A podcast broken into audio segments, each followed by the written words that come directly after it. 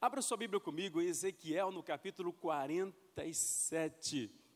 A palavra do Senhor diz assim: Depois disto, o homem me fez voltar à entrada do templo, e eis que saíam águas de debaixo do limiar do templo, debaixo da, da, da soleira da porta do templo, para o oriente. Porque a face da casa dava para o oriente, e as águas vinham de debaixo do lado direito da casa, do lado sul do altar. Ele me levou pela porta do norte e me fez dar uma volta por fora até a porta exterior, que olha para o oriente. E eis que corriam águas do lado direito. Declara assim comigo: corriam águas. Então, me dá um, um retorno, um feedback mais, mais consistente. Declara assim comigo: corriam águas. Aleluia. Saiu aquele homem para o Oriente, tendo na mão um cordel, um instrumento, uma vara, uma corda de medir. Mediu mil côvados, ou quinhentos metros, e me fez passar pelas águas que me davam nos tornozelos. Depois ele mediu mais quinhentos metros, ou mil côvados, e me fez passar por águas que me davam pelos joelhos. Mediu mais e me fez passar pelas águas águas que agora me davam, algumas versões no lombo, outras águas na cintura. E mediu outros mil, e já era um rio que eu não podia atravessar, porque as águas tinham crescido, águas que se deviam passar a nado, rio pelo qual não se podia passar. E, e me disse: Viste isso, filho do homem? Então me levou, me tornou a trazer à margem do rio, e tendo eu voltado, eis que à margem do rio havia grande abundância de árvores de um e de outro lado. Então me disse: essas águas saem para a região oriental e descem a campina e entram no Mar Morto, cujas águas ficarão saudáveis. Declara assim: o meu Deus é um Deus de, que faz com que as impossibilidades coisas impossíveis se tornam possíveis. Olha que coisa linda, irmãos. E descem a campina e entram no mar morto, cujas águas ficarão saudáveis. Toda criatura vivente que vive em enxames viverá por onde quer que passe este rio. E haverá muitíssimo peixe, e aonde chegarem estas águas tornarão saudáveis as do mar, e tudo viverá por onde quer que passe este rio somente até aqui. Amém? Deixe a sua Bíblia, o seu celular aberto nesse texto para que a gente possa conversar um pouquinho sobre ele. Eu já ministrei essa mensagem na nossa igreja num tempo onde Deus falou de uma forma muito especial ao nosso coração através do ministério do profeta Ezequiel e principalmente a maneira como Deus usa esse profeta para para lidar, para tratar com alguns assuntos referentes aos filhos de Israel.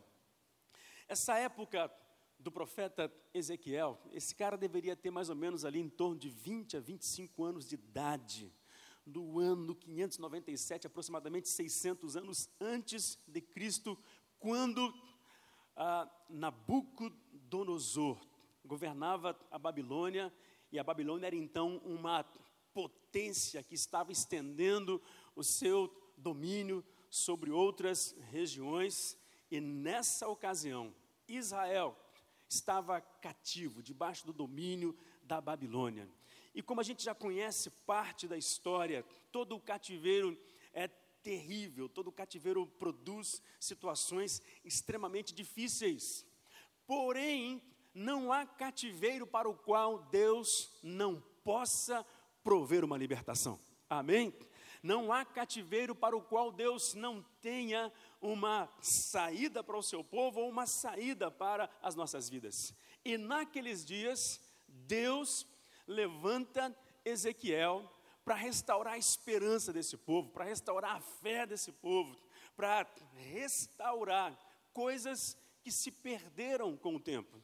Ezequiel, ele é conhecido como o profeta das visões estranhas, porque quando você começa a ler o livro do profeta Ezequiel, tem algumas coisas que ele vai tratando que racionalmente é até difícil de entender, porém na Bíblia não tem nada sem significado. Por trás de toda visão existe um significado que tem, obviamente, uma aplicação àquela época, mas também tem uma aplicação que pode ser feita aos nossos dias. Dentre as muitas visões que Ezequiel teve, eu acredito que essa aqui do capítulo 47 é uma conhecida por todos nós, porque muitas vezes nós pastores fazemos uso desse texto, dessas águas que saem debaixo da soleira da porta do templo. Nós fazemos uso dessa passagem para ministrar e provavelmente aqui ou seus pastores ou outros pastores já falaram acerca desse texto. Mas há um outro que também é muito conhecido, que está no capítulo 37 de Ezequiel, que fala sobre o vale de o vale de ossos secos. Eu acredito que são as duas visões. Vamos, podemos, eu, não, fica difícil dizer mais importantes, talvez sejam as mais lidas, as mais conhecidas, porque toda a Bíblia ela é importante. E lá no capítulo 37, quando ele fala sobre o vale de ossos secos, coisa semelhante acontece. Um homem pega na mão de Ezequiel e o leva até um lugar onde existem ossos sequíssimos. E aquele homem que está segurando na mão de Ezequiel pergunta para ele: poderão viver esses ossos? E ele responde: o senhor sabe. O senhor sabe se alguma coisa pode acontecer aqui. E aí o Espírito do Senhor, novamente, vem sobre Ezequiel, e aquele homem que está do lado de Ezequiel diz: Filho do homem, profetiza sobre esse vale, profetiza sobre esse vale de ossos secos. E na medida em que ele começa a profetizar e diz ao Espírito para que venha dos quatro cantos, de repente ele começa a ouvir barulhos de ossos se juntando, ossos se conectando e carne se agregando àqueles ossos, e de repente não é mais um vale de ossos secos, mas é um exército grande, poderoso, numeroso, que se levanta para viver o propósito de Deus. E o sentido aqui, no capítulo 37, como também no capítulo 47, ele é o mesmo, porque está falando de restauração, está falando de um novo tempo de Deus, aquele povo que estava no cativeiro, vivendo completamente distante, alienado de Deus, aquele povo que estava numa pobreza espiritual. Deus estava dizendo através do profeta Ezequiel que haveria de restaurá-los. Mas o profeta Ezequiel é um cara que está profetizando aqui por um ângulo, por uma ótica, porque naqueles dias haviam também outros profetas que estavam profetizando. O profeta Jeremias, Daniel era um cara que estava também constantemente relembrando os filhos de Deus no cativeiro de que algo poderoso aconteceria, porque Deus é um Deus que não falha e Ele é poderoso para cumprir todas as suas promessas. Quantos de vocês creem comigo que Deus é poderoso para cumprir todas as suas promessas? Aleluia. Depois do capítulo 37, entrando no capítulo 40, aí Ezequiel começa a detalhar como seria a fase final dessa restauração. Ele fala da restauração do templo, da restauração do altar, restauração dos sacrifícios. Ele fala da restauração da liturgia. E no capítulo 47, conforme nós temos lido, a partir do versículo 1, Deus dá uma revelação poderosa de como seria essa finalização, essa consolidação da restauração. Deus mostra algo muito claro para ele, conforme nós temos lido. O versículo 1 diz: Depois disto, o homem me fez voltar à entrada do templo, e eis que saíam águas debaixo do limiar do templo para o oriente, porque a face da casa dava para o oriente, as águas vinham de debaixo, do lado direito da casa do lado sul do altar.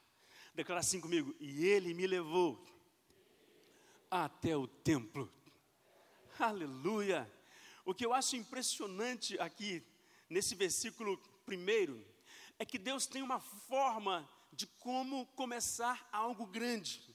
Deus tem uma forma de como começar algo poderoso, que de repente para os nossos olhos pode não significar nada, mas ele começa com coisas pequenas. E é por isso que nós estamos precisamos pedir ao Senhor discernimento, estarmos atentos às coisas que estão acontecendo à nossa volta. O templo fala de um, um lugar onde a presença do Senhor se manifesta. O templo fala de um lugar onde os filhos de Israel, e nós entendemos ainda hoje, de um lugar onde nós podemos estabelecer conexões com Deus.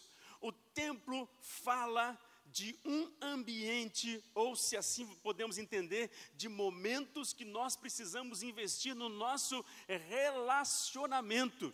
Em toda vez que nós encontramos a palavra templo na Bíblia, principalmente da perspectiva de Deus para o seu povo, alguma coisa está acontecendo.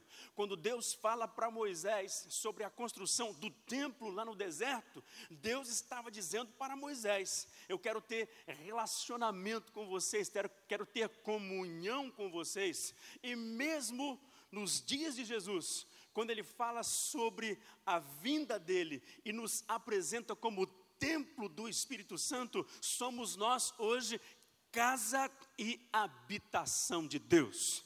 Aleluia! Templo é um lugar onde Deus se manifesta. Ouça, ouça-me bem, queridos. Templo é um lugar onde nós podemos desfrutar da comunhão com o Senhor. E sempre que nós desfrutamos de comunhão com Deus, Sempre que nós desfrutamos de relacionamento com Deus, deixa eu te fazer uma pergunta: algo novo acontece, sim ou não? Sempre que nós desfrutamos de intimidade com o Senhor, alguma coisa é acrescentada à nossa vida, sim ou não? Sempre que nós entramos na presença do Senhor, alguma coisa mexe conosco, sim ou não? Aleluia. Porque quando nós entramos nessa dimensão desse relacionamento com a presença do Senhor, esse é o momento onde Deus começa a ministrar as nossas vidas, começa a falar aos nossos corações, começa a se derramar sobre nós, e principalmente o lugar onde Ele começa a apontar direção, onde Ele começa a apontar orientação. Eu diria que quando nós achamos o lugar onde a presença do Senhor se manifesta. Quando nós achamos o lugar onde a presença do Senhor se manifesta, é tudo o que nós precisamos para vivermos as nossas maiores experiências em Deus. Aleluia! Qual é o lugar onde você se encontra com Deus? É na, é na sala de oração ali atrás, aonde é o lugar onde você se encontra com Deus, é lá naquela cadeira que está na sua sala, onde é o lugar que você se encontra com Deus, é lá naquele cantinho, na beiradinha da sua cama, onde você dobra os seus joelhos, onde é o lugar que você se encontra com Deus, porque nesse lugar, aonde você se encontra com Ele, certamente Ele vai começar a revelar coisas grandes e poderosas para a sua vida, para fazer com que os planos e propósitos do coração dele se tornem realidade em o nome do Senhor Jesus. Homens e mulheres que encontraram o lugar da presença do Senhor, algo aconteceu. Nós encontramos, por exemplo, queridos, ah, Jacó, quando estava fugindo do seu irmão Isaú. Enquanto Jacó fugia, e cansado, encontrou um lugar para descansar, fez uma pedra como seu travesseiro. Lá no capítulo 28, a partir do versículo 17, enquanto ele descansava, ele sonhou e ele viu uma escada cuja base tocava na terra e cujo topo tocava nos céus. Lá no topo daquela escada estava Deus, e ele via anjos que subiam e desciam, e sabe-se lá o que esses anjos traziam, o que esses anjos levavam, mas ele, ao acordar, fica surpreso impactado. Ele diz: Deus está neste lugar. Isso aqui é Betel, isso aqui é casa de Deus. E a partir daquele entendimento, daquela revelação, a vida de Jacó não foi mais a mesma. Há um lugar, lugar da comunhão, lugar de relacionamento com Deus, e nós precisamos encontrar esse lugar. E a partir desse lugar, Deus começa a descortinar aquilo que Ele quer fazer em nós e aquilo que Ele quer fazer através de nós. Agora, olha que impressionante. Toda vez que você encontrar o lugar da presença do Senhor, coloque a mão no seu coração. Abre bem os teus ouvidos. Abre bem o teu coração, porque Ele vai começar a falar com você. Toda vez que você encontrar o lugar da presença do Senhor, coisas vão ser destravadas na tua vida, outras coisas serão ativadas na sua vida. Toda vez que você encontrar o lugar da presença do Senhor, algo sobrenatural vai acontecer. Deus vai ministrar a sua vida. Quantos creem assim? Quando Ezequiel chega até o templo, a Bíblia diz que ele começa a ver algo muito simples acontecendo: as águas que corriam por debaixo da porta do templo. E ele começa a olhar para aquelas, para aquelas águas, e eu acredito que provavelmente no coração dele, ele sabia o que significava aquilo, principalmente pela maneira como ele se relacionava com o Senhor. Mas, olhando para o texto e para o contexto bíblico, sempre que nós encontramos água na Bíblia, eu creio que isso pode nos dar, assim, uma, uma, uma direção para permitir com que o nosso entendimento se expanda um pouquinho mais. Sempre que nós encontramos água na Bíblia, água está relacionada a algumas coisas. Como, por exemplo, o Salmo 46, versículo 4, diz assim: Há um rio cujas correntes alegram a cidade de Deus, o santuário das moradas do Altíssimo. E Deus está no meio dela, aonde? No meio daquela cidade, e ela não será abalada. O Salmo 46 está dizendo que quando o rio começa a fluir, regozijo também começa a fluir, a alegria também começa a fluir. Então nós entendemos que o rio de Deus, que as águas que fluem do trono de Deus, estão relacionadas à alegria, regozijo e manifestação da presença do Senhor. Já Isaías, no capítulo 44, versículos 3 e 4, ele diz o seguinte, também relacionado a águas: Porque derramarei água sobre o sedento e torrentes sobre a terra seca. Derramarei o meu espírito sobre a tua posteridade e a minha bênção sobre os teus descendentes, e brotarão como a erva, como salgueiros junto às correntes das águas. Declara assim comigo: Deus derrama água sobre o sedento.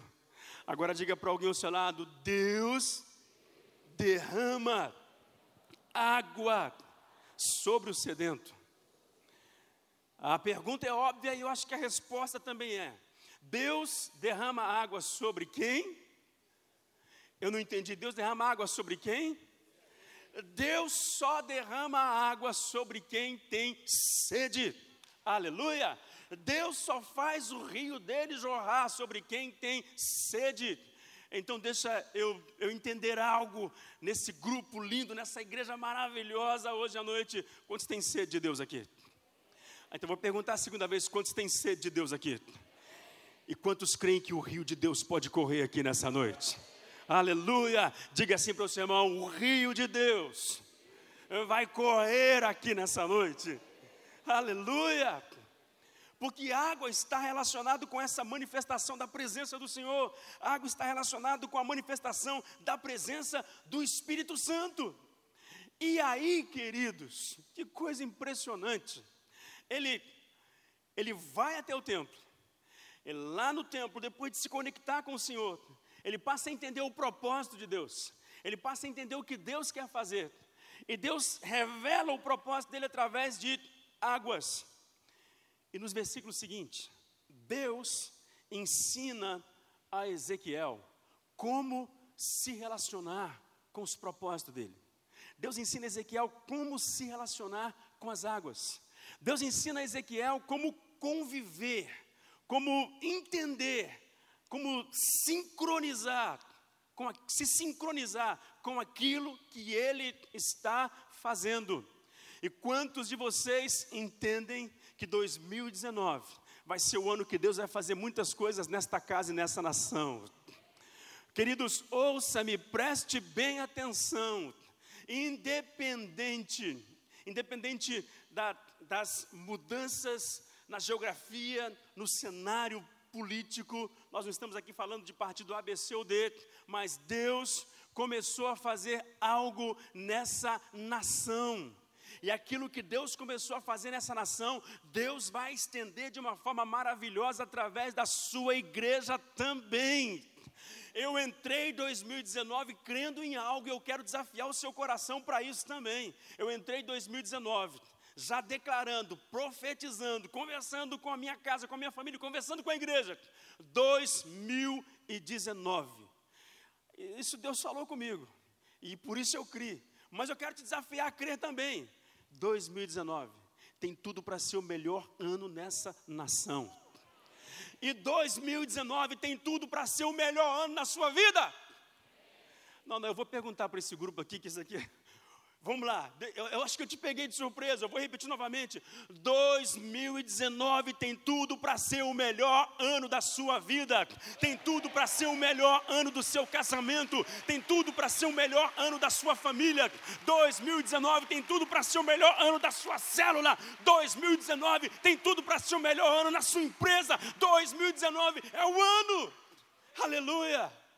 Pegue na mão do seu irmão e fala assim: é 2019 se você crê, esse ano tem tudo para ser o melhor ano das nossas vidas.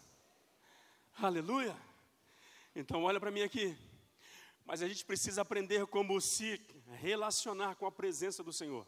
Precisamos entender aquilo que Deus está fazendo. O que, que ele viu saindo de debaixo da soleira da porta? Ele viu saindo águas. E agora o homem pega nas mãos dele novamente. Eu vou trocar agora, vou chamar o Caleb aqui. Vem aqui você agora, esse meninão aqui. Preste bem atenção. Deus agora. Vem aqui, filhão, vem do meu lado aqui. Muito bem. Isso. Vem mais para cá agora aqui também. Não é brincadeira, vamos ficar aqui. Ó, oh, Deus está ensinando Ezequiel agora como se relacionar com esse rio. E o que, que ele faz? Depois que as águas começam a, a vir pela soleira da porta. A Bíblia diz que o homem pega Ezequiel nas suas mãos, e ele pega uma corda, pega uma vara, e ele mede mil côvados, ou 500 metros. E Ezequiel diz que ele vai até as águas, e quando ele chega nas águas, ele percebe que 500 metros eram águas que davam somente nos tornozelos. O que, que esse homem está ensinando para ele? Como se relacionar com as águas. Porque ele teve uma visão de algo que Deus estava fazendo. Água significava o quê? Um novo tempo na vida dos filhos de Israel, a restauração da comunhão, a restauração da alegria, a manifestação do caráter de Deus, a manifestação do Espírito de Deus. E Deus e, o homem está ensinando isso para Ezequiel, e Ezequiel está entendendo que aquilo ali é algo simbólico, que a vida dele está representando Israel, e aquele rio está representando a manifestação do Senhor. Mas aí, ô, ô Paulinho, acho que a gente vai vir para cá já, rapaz. Você já vai ficar comigo aqui com essa moçada aqui. Aleluia. Ô Davi, você me disse que hoje até, é até 10, 10 horas ou 10 e meia que você tinha falado? É 10 ou 10 e meia? 11 horas, muito bem. Queridos, aí, o, aquele homem, ele pega nas mãos de Ezequiel, e segundo a palavra diz, ele mede mais mil côvados, ele mede mais 500 metros, e ele entra 500 metros a mais naquelas águas. E agora as águas estavam batendo aonde? Eu não entendi. Aonde é? Primeiro elas estavam batendo nos tornozelos. E agora as águas estavam batendo aonde? Nos joelhos. Mas olha que coisa impressionante. Percebe comigo se isso não é um chamado de Deus. Percebe comigo se esse não é um ato profético de Deus dizendo para Ezequiel, mas que representava Israel. Você quer ficar onde você está? Ou você quer ir mais fundo? Você quer ficar onde você está? Ou você entende que tem mais para a sua vida? Ô Caleb, você saiu de 500 com água nos teus artelhos e você chegou até água nos joelhos. Você, Ezequiel, você representa Israel. Você quer ficar onde você está ou você quer avançar mais? Eu não entendi. Ah, ele quer avançar mais. Então fica aí. Abra as tuas mãos. Deixa eu te fazer uma pergunta nessa, nessa noite. Olha para mim um instantinho. Preste bem atenção, querido. Aonde você está no rio de Deus? Aonde você está no seu relacionamento com Deus? Aonde você está na sua convivência com Deus? Eu tenho uma pergunta para você nessa noite. E para mim, essa pergunta é decisiva, ela é determinante para que 2019 seja o melhor ano da sua vida. Essa pergunta é determinante para que 2019 seja o ano onde você vai experimentar coisas maiores de Deus. Essa pergunta é determinante para que o Senhor se manifeste mais sobre a sua vida. Aonde você está? Você está satisfeito onde você está ou você quer entrar mais no rio de Deus? Quantos nessa noite querem entrar mais no rio de Deus? Quantos querem desfrutar mais do relacionamento com o Senhor? Aleluia. Pergunte para alguém ao seu lado: aonde você está? Você quer ficar aí ou você quer ir mais além no relacionamento? Tá bom onde você está ou você quer um pouco mais além? Você quer mais de Deus, irmão? Aleluia. Aleluia. Vocês querem ir mais fundo ou tá bom onde vocês estão? Queridos, 2019 tem tudo para ser o melhor ano da sua vida. Mas quem determina se vai ser o melhor ano da sua vida, preste atenção não são as circunstâncias, não são as pessoas, e você não pode deixar isso na responsabilidade do acaso. Mas eu estou te convocando para decidir nessa noite. Eu estou decidindo que eu vou fazer desse ano o melhor ano da minha vida, porque nesse ano eu vou entrar no rio de Deus como eu nunca jamais entrei antes. Eu vou entrar no rio de Deus como nunca jamais entrei antes. E é impressionante que, da ótica de Deus, é como se Deus estivesse perguntando: fica comigo aqui, Ezequiel, fica aí, Caleb, fica comigo. É como se Deus estivesse perguntando para Ezequiel, é como se o Senhor estivesse perguntando para Israel: você está bem onde você está, ou você quer ir um pouco mais além? Quantos querem ir mais além, querido? Ouça-me. Pode ser que em 2018 você levou uma vida meio lá, meio cá. Esquenta a cabeça, não. Todo mundo passa por altos e baixos. A gente vive situações onde de repente, meu Deus do céu, parece que eu dei um passo para frente, eu dei dez para trás. E você avaliou 2018, chegou à conclusão: 2018 foi terrível. Eu não consegui crescer, não consegui amadurecer em Deus, eu não consegui participar intensamente de uma célula, não consegui frutificar na igreja. Mas 2018 passou. Há uma proposta de Deus para o seu coração, há uma proposta de Deus para a sua vida. Se você entende que pode, e se você quer ir mais fundo, essa é a sua hora. E aí? Nós vamos ficar onde nós estamos ou nós vamos mais fundo em Deus? Eu não entendi. Toca aqui, mano. E aí? Como é que vai ser 2019? Como é que vai ser? Você vai, você vai entrar de cabeça nesse rio de Deus, porque o rio está lá, as águas estão sendo liberadas, mas no seu coração, que que você, qual é a sua proposta? Qual é a sua intenção? Não, não fala para mim, qual que é a sua intenção? Hã? Mais fundo em Deus? Aleluia. Quantos aqui vão mais fundo em Deus? Então vamos voltar para Ezequiel aqui, meu irmão. Aleluia. Aonde que ele está? Ele está com água até os joelhos. Ele está vivendo ainda numa dimensão onde ele tem controle, onde ele pode se apegar a algumas coisas, onde ele pode se firmar diante das correntezas. Mas o homem pega nas mãos dele e diz: Olha, Eu vou medir mais mil côvados, eu vou medir mais 500 metros. Você quer entrar 500 metros a mais, sim ou não? Então ele entra mais 500 metros no rio. E onde é que estão as águas agora? Elas começaram a ficar mais fortes, mais dominadoras ele agora tem menos controle, as águas têm mais controle, porque elas, algumas versões dizem que bate na cintura, outra versão diz que ela bate até aqui nos ombros. E se você já teve a experiência, provavelmente já teve experiência, seja no rio, no mar ou na piscina, quando a água começa a subir, a gente começa a ficar assustado, porque nós não temos total controle. E diferente daquilo que acontece no mar, que se você não sabe nadar no mar, no rio, na piscina, é bom ter o controle, mas se você vai mergulhar no rio de Deus, não é bom ter o controle, é bom se perder completamente no rio de Deus. Aleluia!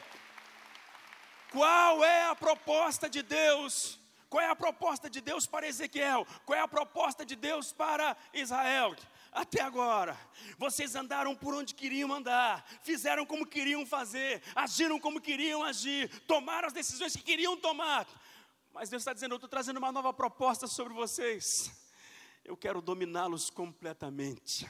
Eu quero que vocês se percam em mim. Eu quero que vocês se soltem. Eu quero que vocês percam o controle da vida de vocês no bom sentido. Não perder o controle para as circunstâncias, mas perdeu o controle para Deus. Aleluia. E aí essa proposta continua, vindo para Ezequiel e disse: Eu vou medir mais mil côvados.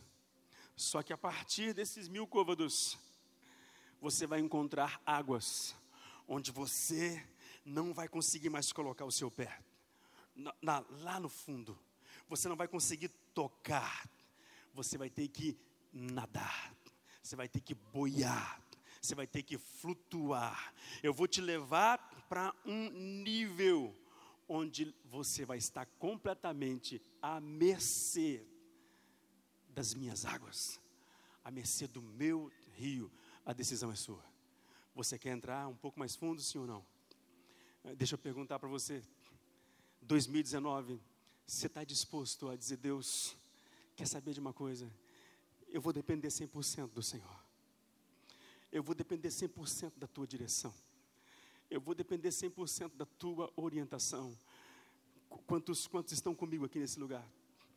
Quantos estão dispostos a colocar tudo nas mãos de Deus? Quantos estão dispostos a perder o controle de todas as coisas? Oh, louvado seja Deus. Querido, então, ele pega Ezequiel pelas mãos e diz: Agora você chegou num lugar onde você não tem mais controle, onde não é a sua vontade que te domina mais, onde não é o seu desejo que te domina mais. Você chegou num lugar que, ainda que você queira agir por conta própria, você não tem como agir, porque quem te leva agora é as águas desse rio, são as correntes desse rio. Eu sei que você já me disse sim, eu sei que você disse que quer, mas eu vou respeitar a sua decisão. Se a partir dessa outra pergunta que eu for que eu vou fazer, se a sua resposta não for favorável a ela, porque eu queria que você esboçasse agora uma, uma resposta mais afirmativa. Eu quero que você esboce agora uma resposta mais determinante. Eu quero que você esboce agora uma resposta, vamos chamar de uma resposta dentro de um contexto profético. Quantos jovens, quantos homens e mulheres, quantos pais, quantas mães nós temos aqui nessa noite que estão decidindo 2019 eu vou mergulhar fundo em Deus. Quantas de vocês mulheres estão dizendo, pastora Mônica, 2019 conta comigo, porque você vai conhecer uma mulher que você nunca viu antes. Você vai ver uma mulher desesperada por Deus, uma mulher mergulhando em Deus. Quantos homens estão dispostos a dizer aqui, Pastor Davi, 2019 vai ser o ano da minha vida, onde eu vou entrar de cabeça em Deus como nunca antes. Isso é determinante, porque se a sua resposta é sim, eu também tenho algo para te dizer: que em 2019 você vai ver coisas e vai experimentar coisas que nunca viu antes em toda a sua caminhada com Deus. Aleluia, aleluia, aleluia, aleluia.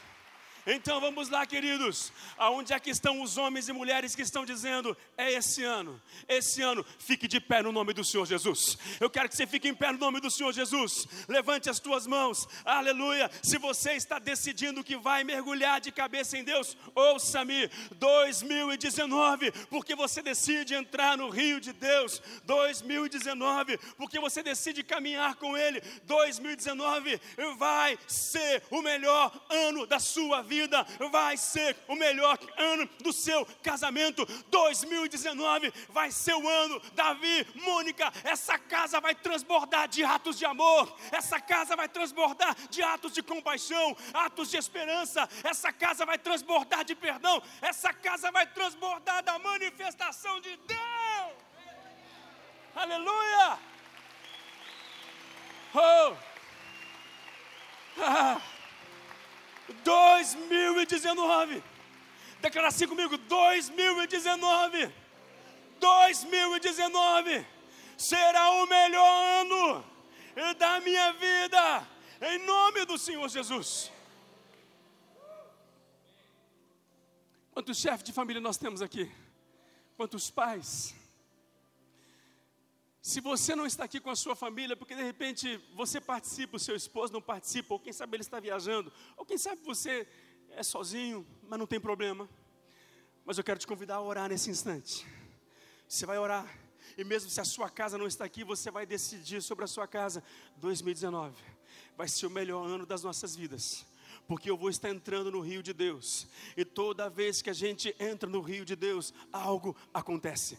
Toda vez que você entra no mover de Deus, algo acontece algo acontece. Eu quero que você pegue agora a sua casa, se ela, se ela, não estiver aqui, não tem problema, comece a orar. Você, pai, você, mãe, você, jovem, você, adolescente, levanta a sua voz e eu quero que você faça um comprometimento com o Senhor nesse instante. Esse ano vai ser o melhor ano da minha vida, porque eu estou decidindo lá em casa vai ter leitura de Bíblia, lá em casa vai ter reunião familiar, lá em casa vai ter oração lá em casa vai ter louvor, lá em casa vai ter comunhão, lá em casa vai ter brincadeira, lá em casa nós vamos ser família, lá em casa nós vamos mergulhar no rio de Deus, porque vai ser o melhor ano das nossas vidas. Levante a sua voz, querido, você e a sua família. Aleluia, aleluia. Você vai viver o melhor de Deus. Você vai viver o melhor de Deus. Esse é o tempo Levante a sua voz lá em cima, comece a declarar, meu irmão. Você vai viver o melhor de Deus.